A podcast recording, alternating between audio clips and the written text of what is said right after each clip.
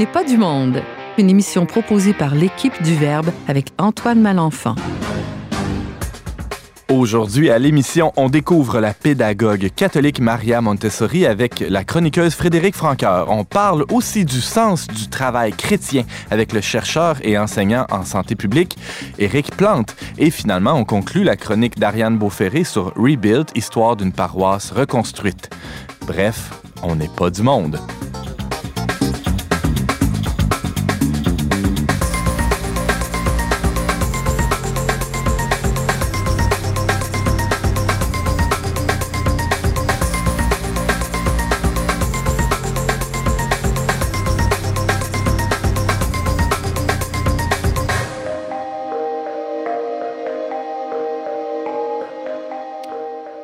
Bonjour à tous, bienvenue à votre magazine culturel catholique. Ici, votre animateur Antoine Malenfant. Euh, je suis aussi rédacteur en chef du magazine Le Verbe et euh, j'aurai le plaisir, la joie, le bonheur de vous accompagner pendant la prochaine heure et aussi tout au long de la saison.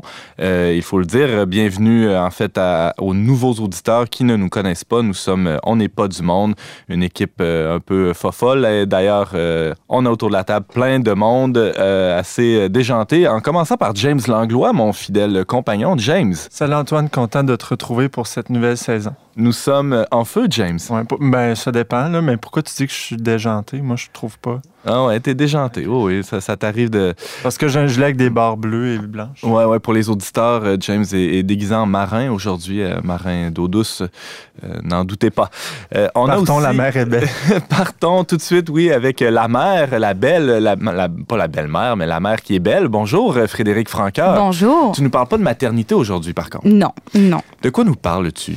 Aujourd'hui, je vais vous parler de la pédagogue Maria Montessori, comme tu si bien introduit plus particulièrement de ces des principes qu'elle tente d'inculquer dans ben, qu'elle a tenté de voilà diffuser, dans, sa pédagogie. Exactement. Mm hâte de t'entendre là-dessus. Ariane Beauferré aussi, bonjour. Allô.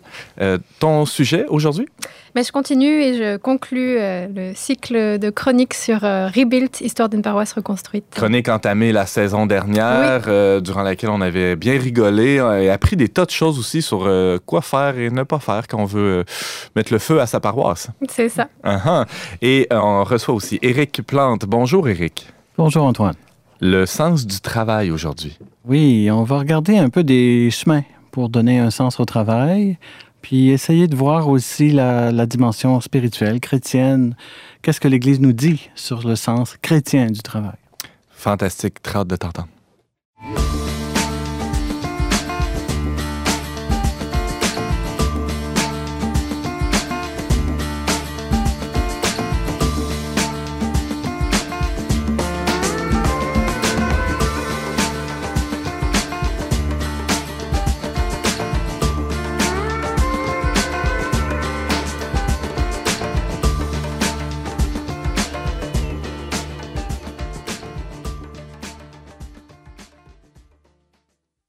Tout le Québec est déjà bien embarqué dans euh, une campagne électorale absolument, euh, comment dire... Loufoque. Loufoque, James nous dirait loufoque ou époustouflante. En tout cas, euh, il y en a pour tous les goûts. Et euh, évidemment, la santé est au cœur des préoccupations, mais aussi l'éducation. C'est un sujet qui revient et c'est une bonne chose. Assez souvent, euh, dans les discussions, il y a eu toutes, ben, dans les dernières années, on a vu émerger toutes les, initiatives. on peut penser au Lab École, hein, qui a fait couler beaucoup d'encre avec Pierre Thibault, Pierre Lavoie et Ricardo Larrivé, qui travaillent à faire de l'école un environnement plus sain et euh, qui facilite les apprentissages. Bon, il y a eu toutes sortes de critiques aussi face à cette initiative. Euh, euh, on pourrait y revenir une autre fois, mais aujourd'hui, on voulait parler de, de, quelque chose qui n'est pas nouveau, mais qu'on gagne à redécouvrir, et c'est toute la philosophie, toute la pédagogie de Maria Montessori. Avec nous pour en discuter, Frédéric Francoeur, bonjour. Allô, Antoine. Comment ça, tu t'intéresses à ça, toi, Maria Montessori? Ben, je me rends compte, d'abord, ça, ça pullule maintenant les garderies, les écoles Montessori, mais je me rends compte que c'est une pratique qui est très, très contemporaine et assez euh, innée. Il y a beaucoup de choses que je trouve qu'on fait en tant que parents, surtout, là, de manière vraiment instinctive. Puis c'est vraiment une pédagogie qui est plutôt pour les jeunes enfants. Là. Ça s'étend surtout jusqu'à 12 ans, parce qu'après ça, bon, pour les, les, théories plus abstraites là, de l'école secondaire, c'est comme moins à propos un petit peu. Puis elle en a moins parlé aussi. Mais voilà, donc je trouve que c'est quelque chose qui est très, très naturel. Et puis, évidemment, on en entend, il y a, comme je disais, il y a beaucoup de, de, de garderies et d'écoles Montessori qui, qui poussent. Donc, c'est toujours bien d'en parler pour que les gens savent un peu qu'est-ce que ça fait dans la vie, qu'est-ce que ça mange en hiver. Mhm. Alors, euh, parlons-en. Euh, il est question, tu, tu l'évoquais, du développement euh, de, de l'enfant en bas âge, euh, Exact. avant 12 ans. Comment ça, ça se déploie, cette euh, philosophie-là, cette pédagogie Montessori? Bien, en fait, je pensais beaucoup à ça en regardant mes notes et je crois que la fameuse tour d'apprentissage Montessori est un symbole qui porte un peu tous les principes que Maria Montessori voulait euh, mettre sur pied. La tour d'apprentissage Par- Montessori. pardonne mon ignorance. Oui, Qu'est-ce que c'est la, ça, qu'est-ce que la tour d'apprentissage? C'est vraiment pas du tout compliqué. C'est comme un petit banc Ikea sur lequel il y a des madriers, dans le fond, pour protéger l'enfant qui va grimper sur le petit banc puis qui va aider son parent à cuisiner, entre autres. J'imagine que la tour d'apprentissage peut servir à faire bien d'autres choses aussi. Les enfants qui veulent bricoler avec leur père euh, peuvent aussi s'en servir. Mais bref, c'est comme un petit banc très sécuritaire sur lequel l'enfant monte pour faire une activité avec son parent à, à hauteur d'adulte, dans le fond. OK, c'est tout simple. Extrêmement simple. Puis c'est c'est pas du tout révolutionnaire. Là. Moi, faute de- d'investir là-dedans, je prends une bonne vieille chaise. Mais c'est le- c'est vraiment le principe. Je Ça trouve- coûte moins cher. Ouais, ouais, ben, tout le monde a une chaise à la maison, en tout cas, on espère. C'est moins sécuritaire, mais on vit, Oui. on vit dangereusement. tu mets un casque à ton enfant ça. pour cuisiner, ben, ben, Il n'y a pourquoi pas pas? de problème. Pas de gamme, un casque. Puis, euh, mais je trouve que ça regroupe bien tous les principes de Maria Montessori parce que d'abord, on a l'apprentissage par l'expérience, l'enseignement global et puis la- le développement personnel de l'enfant par euh, son intérêt, sa curiosité. Hmm. Je sais pas comment ça se passe dans les autres familles, mais je sais que chez nous, dès que je mets le pied dans la cuisine, il y a un halo de lumière autour de la cuisine. Si, C'est intéressant ce qui se passe ici. On va aller voir, on va aller voir. Donc, je trouve que cette tour-là nous, euh, nous ramène bien à tout ça. Là. Je ferais un petit Un halo de peut-être, lumière euh, avec un cœur d'ange, là, on l'entend. là. Ah! Exact. Je ferai peut-être un petit wrap-up plus à la fin là, de comment ce tour-là nous ramène à tout ça. Mais tout ça pour dire que je vais commencer par l'apprentissage par l'expérience, qui est vraiment un des euh, objectifs le plus central de la philosophie Montessori. Et puis ça, quand je vous dis que c'est inné, c'est que on laisse l'enfant, d'abord, il y a beaucoup, beaucoup de périodes de jeu libre. C'est pas du tout, euh, alors en ce moment, on s'assoit et on fait du dessin. C'est vraiment, on y va selon les pulsions, selon les intérêts et les curiosités de l'enfant. Et puis, euh, l'enfant expérimente. Puis ça a l'air en fait, pendant la période en bas âge, là, 2, 3, 4, 5 ans, ça a l'air d'être assez anodin. Mais rendu à l'école, c'est quelque chose qui se fait aussi. L'enfant a avec lui toutes sortes de matériel concret qui est assez adapté. Là, je vous donnerai des exemples tantôt si vous voulez, qui vont le stimuler, puis le pousser par exemple à apprendre à compter, à apprendre à, à, pas à parler mais à écrire ou tout- toutes des choses comme ça. Il a les outils, mais le cadre est assez lousse, là, si je comprends bien. Exactement, exactement. C'est plutôt, c'est sûr que c'est guidé par un enseignant Ouais. qui est toujours là pour répondre à ses, répondre à ses questions, mais surtout Et stimuler, j'imagine, des fois aussi. Exactement, mais c'est pas du tout comme un enseignement traditionnel où l'enseignant va faire c'est un exposé magistral, là, pas du tout. L'enseignant va plutôt euh, y aller. J'ose comparer ça à la méthode inductive. C'est au lieu que l'enseignant explique des choses, l'enfant va induire lui-même des choses grâce à ses expériences. L'enseignant va guider par des questions, par des petits gestes, mais il sera pas vraiment le centre de l'apprentissage. Donc, l'enfant va vraiment expérimenter, se tromper, recommencer, peut-être même se mettre en colère. Mais bref, il va s'auto-corriger, qui est un autre grand point que Maria Montessori amène. Puis il va finir par réussir et voilà, l'apprentissage sera fait. Alors, le, le principe de l'expérimentation personnelle, c'en est un qui, qui traverse toute la pédagogie de Maria Montessori. Frédéric Francard, un autre principe qui est indispensable. Ben oui, et qui est directement relié à ça, c'est donc euh, la- l'autonomie, favoriser l'autonomie de l'enfant. Comme euh, l'enfant apprend par son expérience, et beaucoup dans des jeux libres, dans des jeux qui vont en accord avec sa personnalité. Là, ça a l'air un peu bohème. Là. Dans le fond, on laisse l'enfant vivre un Ben peu ouais. au gré du rythme du vent, mais c'est très... En fait, quand on observe les enfants, je trouve que c'est quelque chose qui est très logique parce que ne serait-ce qu'un exemple, on prend une marche dehors, un enfant s'arrête pour, euh, en tout cas moi, mes enfants font beaucoup ça, observer les cailloux, les, les boules de gazon. Tout ça deviennent des occasions d'apprentissage concrets qui sont plus guidés, je dirais, dans un environnement Montessori où il y a du matériel vraiment plus ciblé vers l'enseignement, vers l'apprentissage. Donc, l'autonomie de l'enfant, favoriser l'autonomie de l'enfant, c'est quelque chose de très, très grand.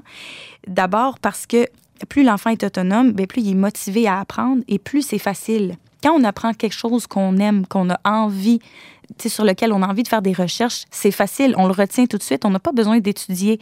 Puis c'est aussi, comme je le disais un petit peu, très, très motivant quand tu es responsable toi-même de, tes, euh, de, de, ton apprentissage, de ta propre expérience. Puis c'est d'ailleurs, la c'est d'ailleurs euh, un des points essentiels de la définition même de la, de la motivation.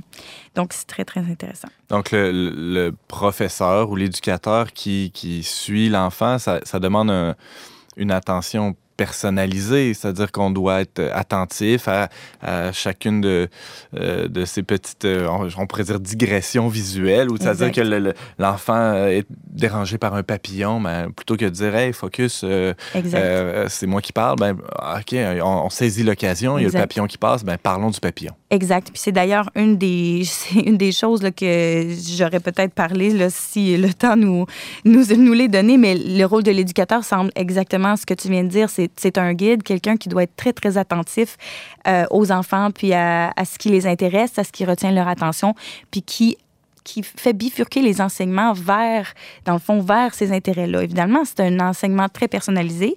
Je n'ai pas de données là-dessus, mais j'ose croire que les classes de 30 euh, enfants euh, sont à bannir. Oui, c'est ça, ça ne doit pas être évident. Éric Plante, tu avais une question pour Frédéric. Ben, je pense que tu as commencé un peu à répondre en disant que les classes de 30 enfants ne sont pas euh, hmm. trop envisagées, mais j'imagine que ça doit demander des fois plus qu'un pédagogue oui. pour les accompagner, pour qu'il y ait un accompagnement personnalisé de chaque enfant dans le petit groupe d'enfants oui. pour que ça, je dirais, euh, euh, que ça permette à la fois à chaque individu dans le groupe, mais à chaque, au groupe, euh, à l'équipe ensemble d'avancer. Oui. Puis, je, ça, par contre, je, je, vais avancer quelque chose dont je n'ai pas de preuve, mais j'ose dire même que ça prend plusieurs individus dans un groupe plusieurs éducateurs, en guillemets, dans un groupe pour un peu aller rejoindre toutes les personnalités des enfants. Parce qu'un autre point aussi, c'est que l'enfant doit se développer personnellement. Le développement personnel de l'enfant comme être étant unique, qui évolue à son rythme, est quelque chose de vraiment important pour Marie Montessori. Donc, j'ose croire que plusieurs personnalités dans un groupe peuvent juste être favoriser ça. Ben ouais. euh, James avait une intervention euh, sûrement pertinente. Hein. D'habitude, c'est pertinent. C'est le temps du, euh, du scoop choc. Oui. Maria Montessori était catholique, pratiquante. puis toute sa pédagogie vient de sa foi. Hein. Benoît XVI et Paul VI ont loué chacun de leur, à leur manière la pédagogie de Montessori. Puis elle, elle prenait, si, on veut, les racines de sa pédagogie étaient ancrées dans la certitude que l'enfant était un être, euh, il y avait une bienveillance à l'égard de cet enfant-là, que c'était une créature qui avait une dimension divine qu'il fallait développer. Donc, elle le mentionne pas très explicitement dans ses livres que je n'ai pas lu beaucoup par ailleurs, mais je, je, compte bientôt me procurer l'enfant, Dieu et l'enfant, qui est un de ses livres. Puis elle explique que, pas de manière implicite, mais on voit que, pas de manière explicite, pardon, mais on voit que l'enfant est considéré comme étant un embryon spirituel qui doit grandir. Donc, il y a cette image-là du, du Christ euh, qui grandit finalement. Bien, évidemment, comme euh, plusieurs choses chrétiennes euh, qui ont été un peu réutilisées par le monde laïque, là, il y a beaucoup de choses qui, chrétiennes qui sont disparues là, de, de, sa, de sa philosophie, mais il y a des termes chrétiens qui restent quand même. Comme? Ici, l'objectif de l'École Montessori de Québec se termine par, euh, dans le fond, le but est de former une personne consciente et fière de ses capacités, capable de reconnaître chez lui et chez l'autre un frère ou une sœur digne de confiance on s'entend que c'est assez, c'est assez chrétien. Puis on parlait aussi dans le développement personnel de l'enfant, il y avait même plusieurs endroits où j'ai lu euh, faire jaillir l'âme de l'enfant. Faire, on parle beaucoup, beaucoup d'âme dans le côté du développement personnel de l'enfant. C'est assez... Euh, on est très loin, excuse-moi Frédéric, mais d'une éducation qui serait centrée sur les besoins de main-d'œuvre d'une société. C'est assez fulgurant la différence entre le discours que tu tiens ou que Maria Montessori tenait à l'époque et ce qu'on entend, ben, je parler de la campagne électorale, mais d'une éducation euh, justement qui est là pour répondre aux besoins économiques d'une société. Euh, Éric? Pourtant, en même temps, ça répond à, des besoins futurs puis présents du monde du travail. Avoir euh, formé des enfants qui vont être des êtres créatifs, capables de s'exprimer, autonomes, euh, capable de relation avec les autres. C'est toutes des choses qu'un un recruteur ou un sélectionneur cherche. Évidemment, mais, mais, comme corollaire ou comme euh, plutôt euh, comme conséquence bien heureuse, mais, mais pas comme un objectif justement strictement lié aux, aux, exigences du marché. C'est ça qui est beau dans le fond, c'est que les fruits sont là malgré tout, mais comme, comme une conséquence par la bande. Hein, excuse-moi. exactement. Il nous reste trois minutes. Euh, je voudrais t'entendre sur la, simplicité, la beauté. Il y, a, quelque chose de... Bon, on parlait de l'âme, hein, de l'enfant, toute la question de l'émerveillement qui, est, qui est très euh, présente dans la, philosophie de Maria Montessori. Oui, mais moi, j'ai lu quelque chose qui m'a fait beaucoup rire, que j'ai envie de partager avec vous. Maria Montessori est une grande... Euh, elle promeut beaucoup le fait de remettre en place les choses, de ranger les choses. C'est une question de respect du matériel. Mais par son importance de la beauté et de la simplicité, elle dit pourquoi pour les enfants, on ne ferait pas des balais qui ont un beau manche coloré, que les enfants pourraient même colorer eux-mêmes? Donc pour elle, la, beauté est vraiment dans le quotidien, dans l'objet du quotidien. Puis ça encore, je trouve que ça a un côté assez chrétien. Qu'est-ce qu'on fait dans les lots le matin? On loue le Seigneur pour la nature qui nous entoure, pour le ciel. C'est quelque chose qui très, très euh, central. Donc pour elle, c'est aussi d'apprendre à l'enfant à s'émerveiller de ce qui l'entoure, puis de trouver ce qui l'entoure beau. Rendre extraordinaire des choses euh, ordinaires, disait le cardinal Vantoine, hein, si je me trompe pas, James? Probablement. Probablement. Et euh, bah, c'est drôle, hein, tu parles de ça, Frédéric, puis je pense au ballet à la maison qui est si laid. Faudrait peut-être remédier à la situation. Un petit coup de pinceau sur le ballet, hein, ça nous, peut-être ça me donnerait envie de passer le ballet, qui sait? Ou en fait, pour tes enfants, un ballet euh, miniature. C'est ce que ah. Maria Montessori prône, d'avoir des objets d'adultes, mais à taille enfant. Donc, ça va peut-être être attirant Très bonne idée. Euh, un dernier mot sur euh, Maria Montessori. Qu'est-ce que qu'est-ce que tu as appris là, de, saisissant euh, avant de conclure, Frédéric? Ben, comme je le disais un peu au début, je trouve que c'est quelque chose qu'on fait déjà très, très naturellement au quotidien. Surtout plusieurs parents, on laisse nos enfants, on laisse nos enfants un peu vivre dans le monde, puis on part souvent de ça pour leur montrer certaines choses. C'est vraiment comme de continuer ce qu'ils ce qui vivent à la maison ou à la garderie, de prendre comment ils ils commencent à apprendre dès le plus jeune âge, puis de faire perpétuer ça à travers l'école pour que leurs apprentissages soient vraiment signifiants, significatifs. Frédéric Francoeur, tu nous parlais de la pédagogue Maria Montessori. Euh, merci beaucoup d'avoir été avec nous. On peut t'entendre à On n'est pas du monde euh, assez régulièrement à notre plus grand bonheur. Merci. merci.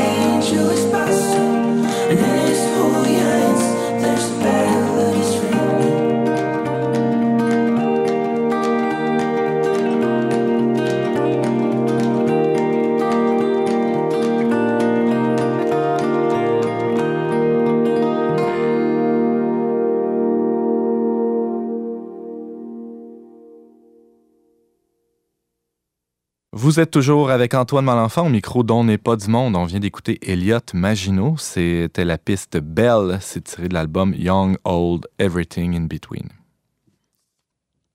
se termine ces jours-ci le, cycle, pourrait-on dire, de, notre dossier au magazine Le Verbe sur le travail manuel. Alors tout l'été, nos lecteurs ont pu euh, euh, digérer tranquillement euh, ce, dossier qui a été préparé par notre équipe où on, on abordait la question du travail à travers l'angle de la main. Et aussi, il y avait quelques articles qui questionnaient le sens du travail. Alors, pour euh, continuer la, conversation, pour en discuter euh, davantage avec Éric Plante, en quoi le travail euh, a-t-il un sens proprement chrétien? C'est peut-être la, première question que je pourrais te poser, Éric. Ben, d'abord, bonjour, excuse-moi. Bonjour, Antoine. Comment vas-tu? Très, très bien. Oui, oui. Surtout pour parler d'un sujet aussi, je dirais, motivant. C'est ton sujet de prédilection, ça, le sens du travail, en quelque Beaucoup, beaucoup parce que les travaux de recherche et de recherche appliquée qu'on fait à l'université vont dans cette direction-là d'aider les individus à être motivés dans leur travail hmm. et les groupes à être mobilisés. Et euh, je dirais qu'il y aurait un leitmotiv qu'on pourrait donner d'entrée de jeu euh, au thème. C'est les deux principaux chemins qui donnent un sens au travail. C'est quand on peut humaniser le contenu et le contexte du travail, mais quand aussi on se laisse humaniser par le travail lui-même. Et c'est là que le côté plus chrétien, ben ou du moins la dimension plus chrétienne ressort davantage dans cet aspect-là. J'allais le dire, c'est un peu cette idée-là qui traverse la doctrine sociale de l'Église. Hein, oui. en effet. Alors, euh, ben, ben, revenons à, ma question. Ben, ah, tu viens un peu d'y répondre, mais on pourrait, on pourrait développer davantage. Là, En quoi le travail a-t-il un sens proprement chrétien? Peut-être euh, tu pourrais commencer aussi par présenter l'approche transdisciplinaire. Oui, l'approche transdisciplinaire ou approche par et avec le milieu d'emploi, ça veut dire d'aller voir les gens qui font le travail au quotidien, hmm. que nous, intervenants en santé-sécurité, on veut aider. Comme ce sont eux qui font le travail tous les jours, on leur demande de définir les problèmes de santé et de sécurité qu'ils rencontrent dans leur travail et ensuite de nous aider avec eux à développer des solutions. On ne peut pas arriver devant eux et dire je sais c'est quoi votre problème et voici la solution que je vous amène. On peut seulement parler de ce qui se fait ailleurs, dans des milieux comparables, dans le même secteur industriel en autant que possible. Et ensuite, euh, les accompagner. Mais on ne on, on définit pas le problème à leur place et on ne développe pas la solution à leur place. On fait juste les accompagner. Et après, notre but, c'est de ne plus être là, qu'eux-mêmes prennent en charge la résolution de leurs problèmes de santé et de sécurité. Donc, rendre sain et sécuritaire le travail de cette façon-là, en particulier dans les métiers manuels, techniques, ça ne peut passer que par cette approche-là pour être crédible, puis pour que les, surtout que les employés et les groupes d'employés se les approprient. Ben c'est ça, pour que, euh, euh, pardonne-moi le, le, jeu de mots, mais pour que vous en arriviez à devenir inutile pour Tout à fait. que vous vous effaciez tranquillement. Oui, parce que notre but en santé publique, c'est que les milieux, euh, les milieux d'emploi, mais les communautés aussi humaines en général, prennent en charge eux-mêmes leurs problèmes de santé et de sécurité et que nous, on n'a plus besoin d'être là. C'est une prise en charge autonome. Donc, tu es, un chercheur, et Plante, mais que tu n'es pas euh, enfermé dans ta tour à bureau. Tu vas sur le terrain, tu visites ces entreprises. Oui, parce que c'est de la recherche appliquée. Donc, nous, on va toujours voir les gens pour les aider à régler leurs problèmes, puis on fait des études scientifiques pour leur dire voici les connaissances euh, au Québec, au Canada, Canada et ailleurs dans le monde mhm. qui peuvent vous aider euh, dans la définition de problèmes, la résolution de, de, de, problèmes que vous avez commencé. Donc, on accompagne des milieux qui sont déjà prêts à agir. On ne va pas voir des gens pour leur proposer des recettes euh, clés en main ou des trucs, ni pour euh, inviter des milieux qui ne nous ont jamais contactés à changer quelque chose. Il faut que ça vienne d'eux. Donc, moi, je suis directeur des ressources humaines ou je suis, euh, euh, par exemple, à, la tête euh, du syndicat de, mon entreprise. et là, je trouve qu'il y a des problèmes. Il y a des choses qui ne marchent pas. On a un problème, de, par exemple, de, de, fatigue chez certains travailleurs. On peut vous contacter. Et là, vous débarquez, vous nous aidez à cerner la, problématique, à bien, et, que des solutions émergent de nos discussions. Donc, c'est un peu ça l'approche transdisciplinaire. Il y a aussi, j'imagine, des... c'est surtout l'approche transdisciplinaire ou approche par le milieu. C'est d'abord que les gens définissent eux-mêmes leurs problèmes et développent eux-mêmes leurs solutions et nous, on les accompagne. C'est essentiellement ça. Plus largement, nous, on essaie de transformer avec eux l'organisation du travail parce que 80 des causes fondamentales des maladies professionnelles et des accidents sont des problèmes d'organisation du ah travail. Une trop grosse charge, des horaires qui sont pas clairs, des rôles mal définis, etc. Donc, c'est l'avantage de votre point de vue extérieur. Oui, oui. mais si on continue dans les approches, euh, si on regarde une philosophie émergente qui apparaît en gestion du personnel ces dernières années, c'est l'approche de la vitalité au travail. Ça veut dire, dans le fond, en- dans les mots de tous les jours, améliorer le climat de travail, mais à travers un changement profond de valeur. Pourquoi les entreprises se mobilisent pour faire ça actuellement? C'est pas chrétien comme approche, mais c'est vraiment quelque chose d'intéressant. C'est que les entreprises euh, sont frappées en Occident, euh, autant en Europe qu'ici, par le vieillissement de la main-d'œuvre, par une pénurie croissante de main-d'œuvre. Avec, il y a l'enjeu de l'automatisation aussi qui monte. Et en même temps, euh, l'intelligence artificielle. Et tous ces enjeux-là, on sait que ça- la, transition se fera pas immédiatement, que l'intelligence artificielle, en tout cas jusqu'à un certain point, a toujours besoin d'une décision humaine, donc d'une prise de décision assistée. Mhm. Tout ça fait en sorte que on gagne à prendre soin des employés qu'on a si on veut les garder, puis on en a, c'est de plus en plus difficile d'en trouver. Ouais. Donc, la vitalité, c'est euh, basé sur des compétences qu'on essaie de développer avec les employés qu'on a pour, par exemple, euh, puis ça, ça va aussi loin que dans la philosophie économique de l'entreprise. Par exemple, c'est les entreprises qui choisissent cette philosophie-là ne visent plus le profit maximum, mais un profit raisonnable à moyen terme qui respecte le renouvellement des ressources naturelles. Wow. Donc, c'est vraiment une approche d'économie sociale. Ben oui, vraiment. Et il y a de plus en plus d'entreprises commerciales, compétitives, ultra performantes qui adoptent ce modèle-là. C'est très étonnant, mais ça, ça va en, en grandissant. Et euh, les valeurs qui sont appuyées là-dedans, c'est le leadership co-responsable. Ça veut dire de ne pas chercher de bouc émissaire quand il y a un problème. C'est pas la faute de quelqu'un. C'est toute l'organisation qui doit se relire, se revoir ses façons de faire. L'autre euh, élément, c'est l'intelligence collective. On essaie de penser et d'agir ensemble pour résoudre des problèmes complexes. C'est Euh, un peu plus long, ça, non? Ça, ça permet de ah bouger oui, moins des, vite. c'est des choses à moyen terme puis à long terme, par contre.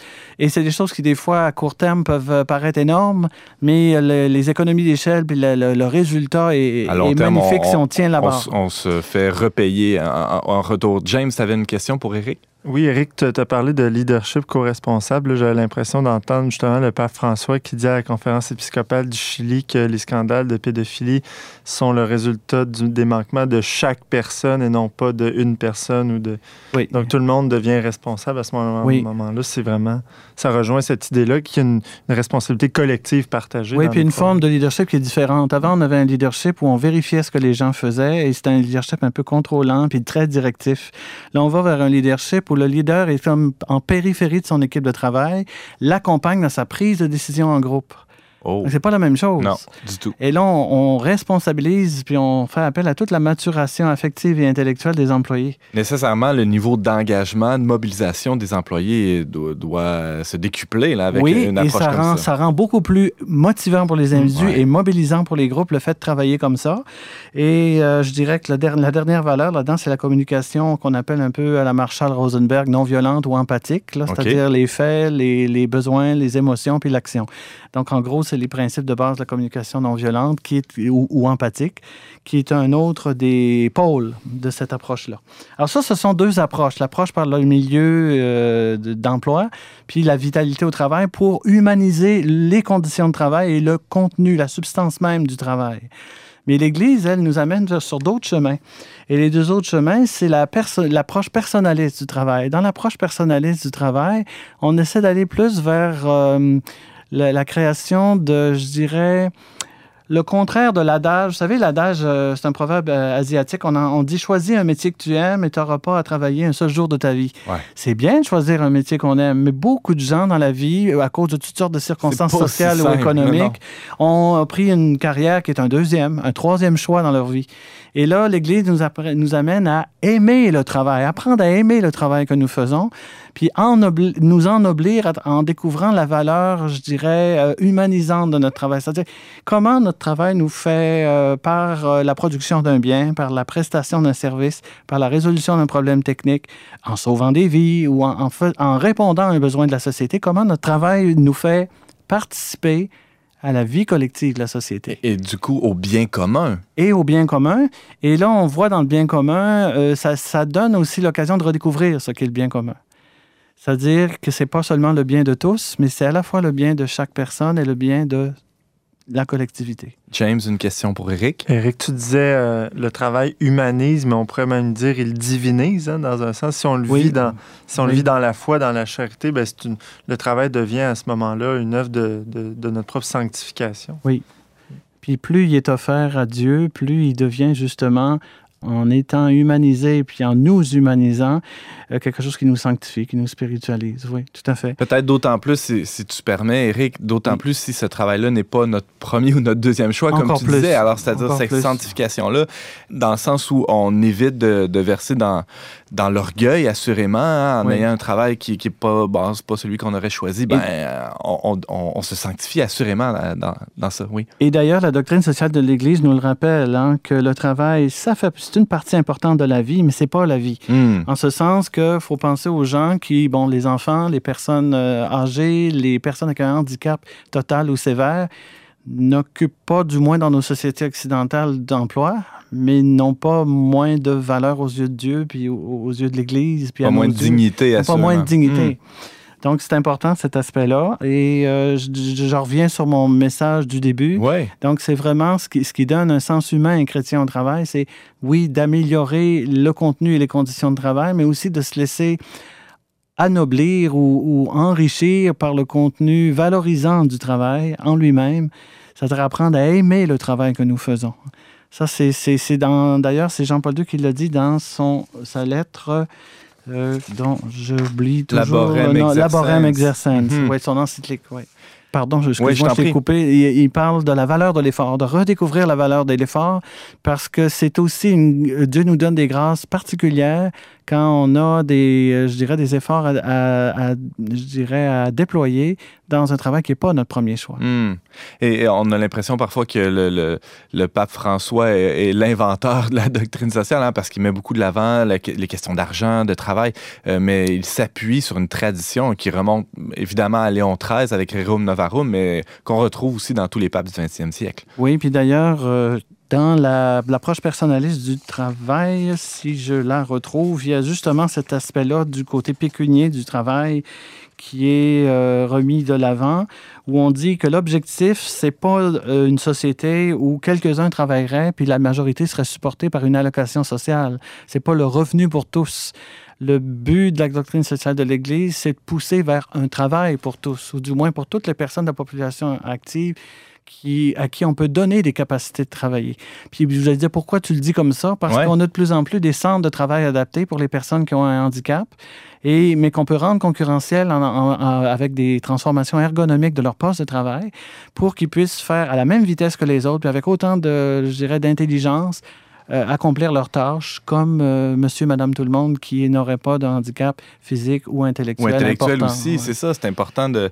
Et il y, a, il y, a, toutes sortes de programmes qui existent. Oui. Emploi Québec, ils travaillent euh, assidûment.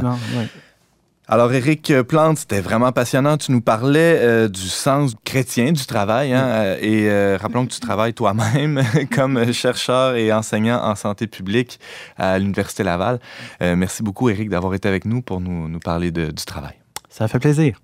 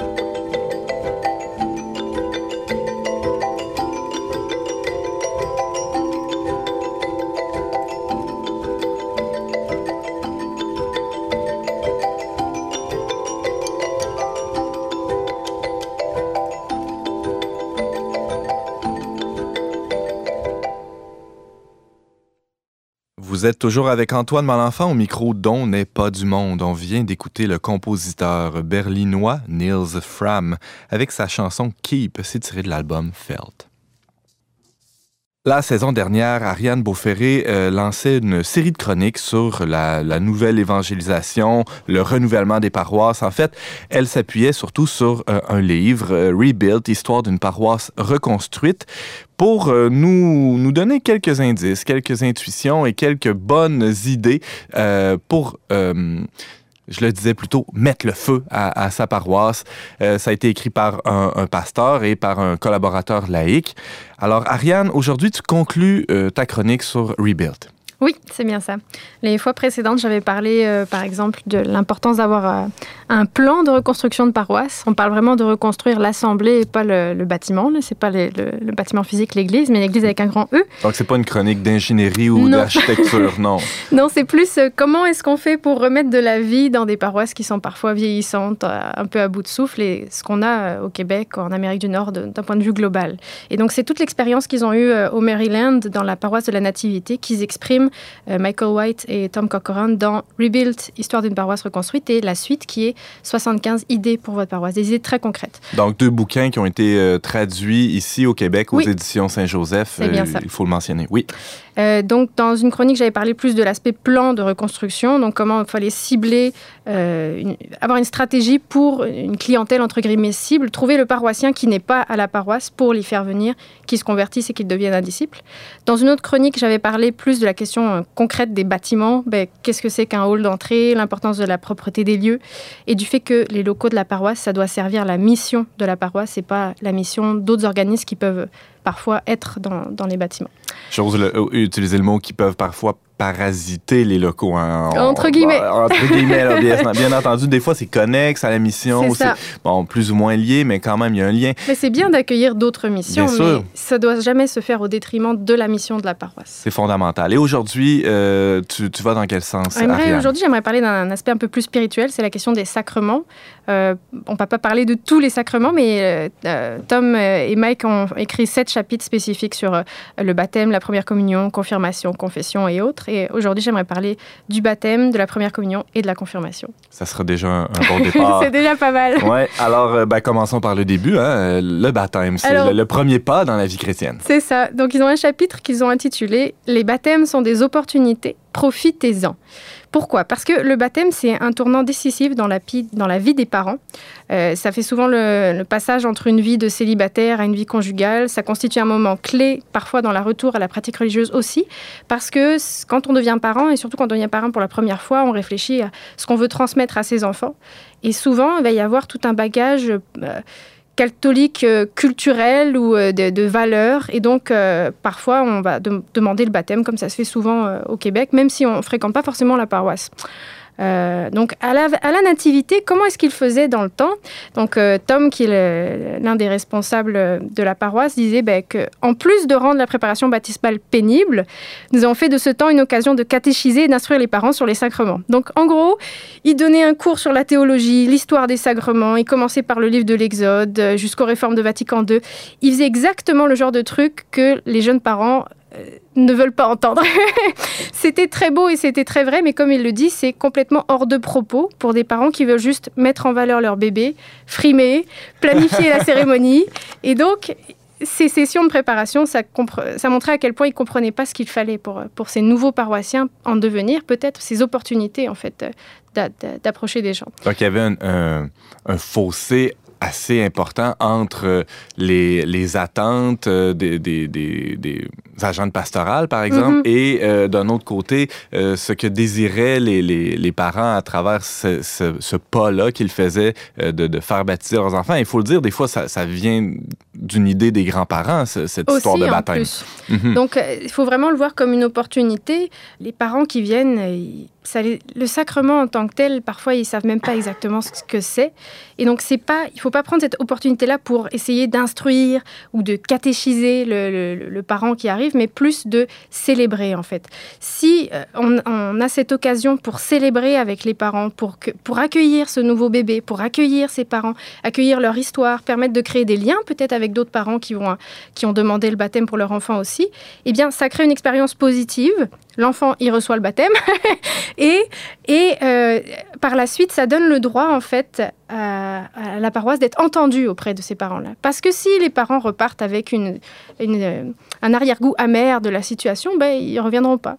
C'est tout. Et là, quoi que, que les agents de pastoral ou les pasteurs fassent dans la suite des choses, la porte sera fermée si on échoue ce, ce, premier pas-là, cette première, étape-là, cette première approche. Donc, si je comprends bien, Ariane Beauferré, l'idée, c'est que cette première expérience-là, le baptême et la préparation qui, précède, soit une occasion de célébrer, de, fraterniser aussi, qu'ils voient euh, une paroisse vivante, qui, qui, les accueille à bras ouverts, euh, pour que éventuellement, lorsque lorsqu'il y a une interpellation euh, ou, une annonce du kérigme même, mhm. la, porte, la porte de leur cœur soit ouverte et, ils soient déjà prédisposés à, l'écouter. C'est ça? C'est ça, tout à fait.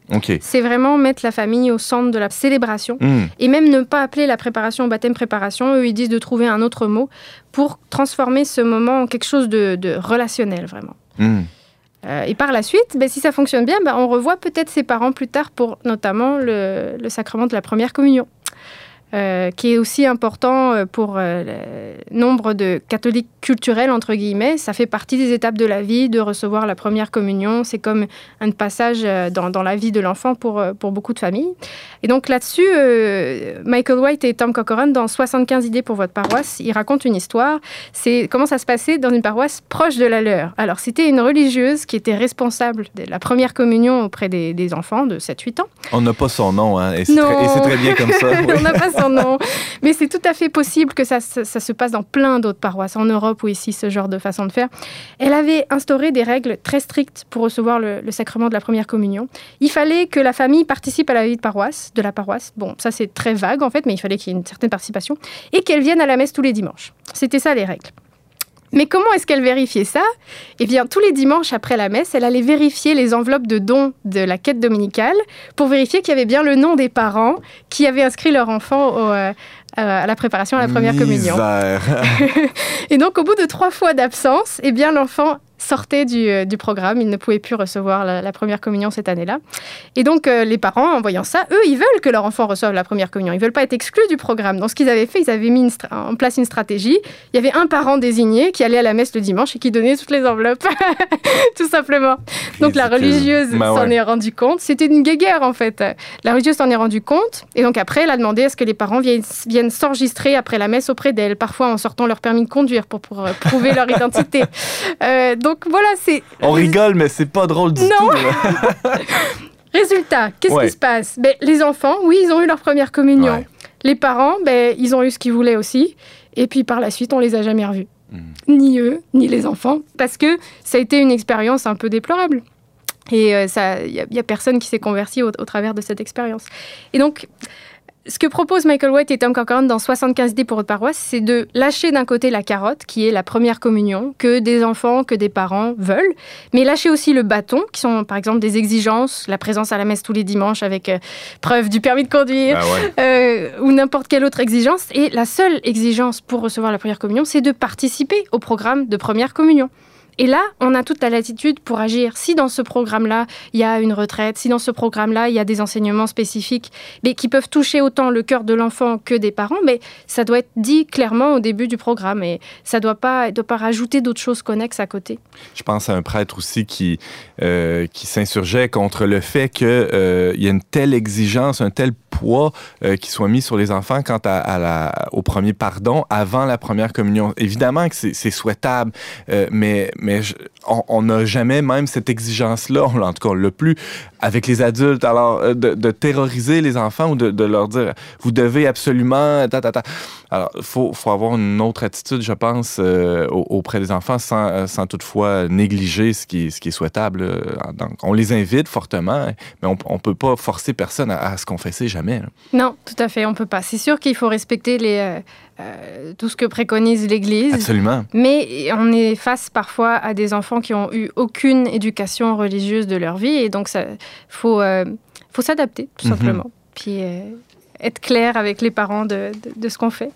James, euh, tu avais une question pour Ariane? Euh, moi, j'ai travaillé en paroisse à l'initiation sacramentale des enfants, puis j'ai vraiment trouvé ça beau le jour où il y a eu la célébration du premier sacrement du pardon, de voir que c'était la plupart des enfants qui venaient de familles euh, non chrétiennes, ils viennent avec leurs parents, là, leurs parents assistent, et parce que leur enfant vit leur premier pardon, mais là, les parents sont comme amenés à y aller aussi parce que c'est une célébration communautaire. Mm-hmm. donc, Avec absolution individuelle. Exact, mm-hmm. mais donc, j'ai vu plein de parents aller se confesser peut-être pour la première fois de leur vie avec le, ben, pas en même temps, mais à côté de leurs enfants, quelque chose. Ou certainement pour la première fois depuis très longtemps. Oui, c'est ça. Mm-hmm.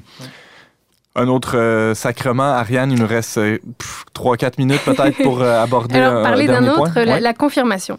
Donc, et le, chapitre dans 75D pour votre paroisse, le chapitre 36, c'est Faites de la confirmation une initiation, pas une remise de diplôme. Il commence ce chapitre par une blague. C'est euh, trois pasteurs, donc un pasteur presbytérien, un pasteur luthérien et un prêtre catholique qui œuvrent dans le même village et qui se retrouvent autour d'un verre pour euh, discuter de leurs problèmes.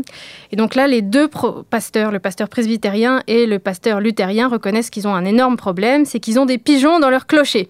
Et donc ça salit tout, ils sont bruyants, ils n'arrivent pas à s'en débarrasser. ils ont le même problème. Et là, le prêtre catholique intervient et dit, mais nous avions le même problème, mais nous l'avons résolu. Alors là, les deux autres pasteurs sont vraiment intéressés à savoir c'est quoi sa solution miracle. Et le prêtre catholique répond Eh bien, nous les avons confirmés. On ne les a plus jamais revus.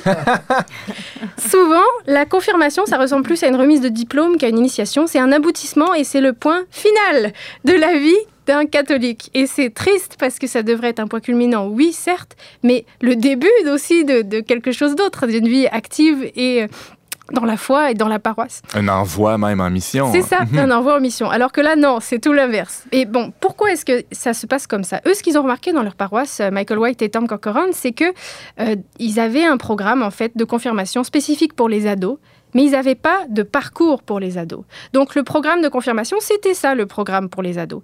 Et alors qu'en fait, il faut, agir à l'inverse. Il faut avoir un parcours pour les ados qui soit solide, avec des personnes dévouées, une vision, des activités qui vont plaire aux ados aussi, qui vont les intéresser, qui vont les engager. Les ados vont pas venir parce que il faut qu'à la fin ils aient leur diplôme de confirmation puis ils passent à autre chose là. Non, ils viennent parce que ils veulent participer à ce parcours-là. Et ils grandissent dans la foi, ils grandissent dans leur discipline de prière, même euh, dans leurs engagements. Et autour de 15 ans, ben, on leur propose, est-ce que tu aimerais ça, recevoir le sacrement de la confirmation? Est-ce que c'est quelque chose qui t'intéresse? Et là, il y en a qui vont répondre à l'appel et qui vont dire oui, et qui vont s'y préparer, et ils vont être mûrs pour recevoir ce sacrement-là. Et donc, en fait, c'est le parcours des ados qui va alimenter le parcours de préparation à la confirmation. À ce moment-là, le sacrement est un, est un vrai signe, hein, comme ça, ça devrait être, ou est très cohérent avec... Et ils professent leur foi ben et ils reçoivent l'Esprit Saint. Ben oui. Euh, il nous reste euh, peut-être euh, une petite minute. Ariane, qu'est-ce qu'ils disent, par exemple, sur les, les, funérailles ou sur. je sais que c'est pas un ah. sacrement, là, mais. Ou, ou sur le mariage? Qu'est-ce qu'on fait avec les gens qui se présentent pour demander ce? Ouais, globalement, ils vont dire toujours de, de voir tous les sacrements comme des opportunités, toujours mmh. de d'annoncer, en fait, le caring, de de permettre à Dieu de rentrer dans les cœurs et non pas de fermer les portes et d'être rigide avec des règles. Il faut respecter les règles. Par exemple, si un, un parent qui est là et qui dit oui, moi je voudrais deux marraines plutôt qu'un parrain et une marraine, ben non, il faut expliquer avec douceur que c'est pas possible. Mais en même temps, il faut pas épuiser les gens, assommer les gens avec, avec des règles. C'est surtout ça. Et mettre ces règles-là, euh, les subordonner plutôt à, cette annonce-là et cette expérience de, l'amour, de la fraternité, de l'unité qui peut se vivre dans la paroisse. Exactement. Ariane Beauferré, tu nous parlais euh, de Rebuild, histoire d'une paroisse reconstruite. C'était ta dernière de trois chroniques sur le sujet. On peut lire ta chronique euh, aussi Petite économie dans le magazine Le Verbe et t'entendre assez régulièrement à notre émission On n'est pas du monde. Merci Ariane. Merci.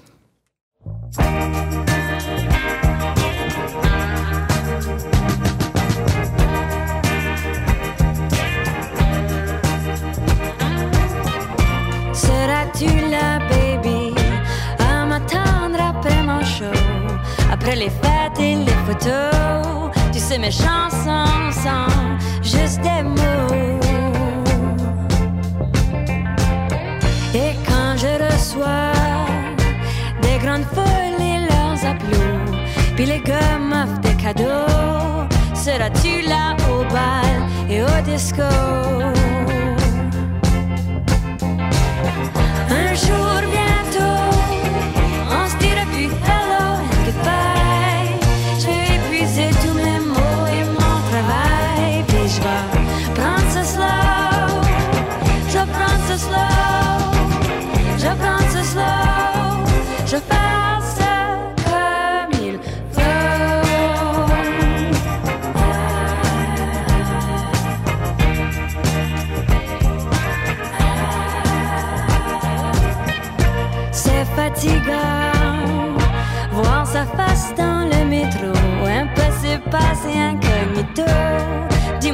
Tu m'aimes, juste parce qu'il faut.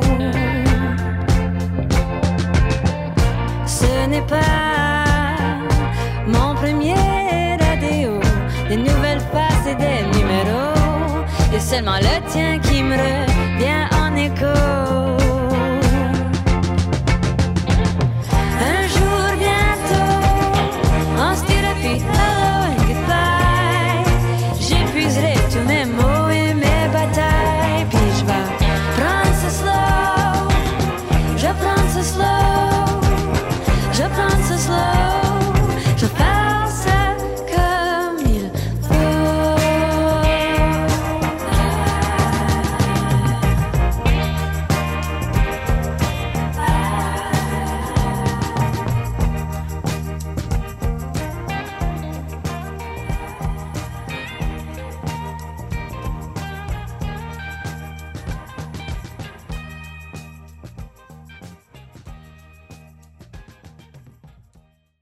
C'était Julie Aubé avec sa chanson Seras-tu là? C'est tiré de l'album Joie de vivre. On parlait cette semaine de la pédagogie de Maria Montessori avec la chroniqueuse Frédéric Francoeur. On parlait aussi du sens chrétien du travail avec l'enseignant et professionnel de recherche en santé publique, M. Éric Plante, et on parlait de Rebuild, histoire d'une paroisse reconstruite, avec la chroniqueuse Ariane Beauferré. Merci beaucoup d'avoir été des nôtres. On vous attend la semaine prochaine, même heure, même antenne, pour un autre magazine dont on n'est pas du monde. Les choix musicaux ont été faits par James Langlois, la réalisation technique par Yannick Caron, à l'animation votre humble serviteur Antoine Malenfant. Cette émission a été enregistrée dans les studios de Radio Galilée.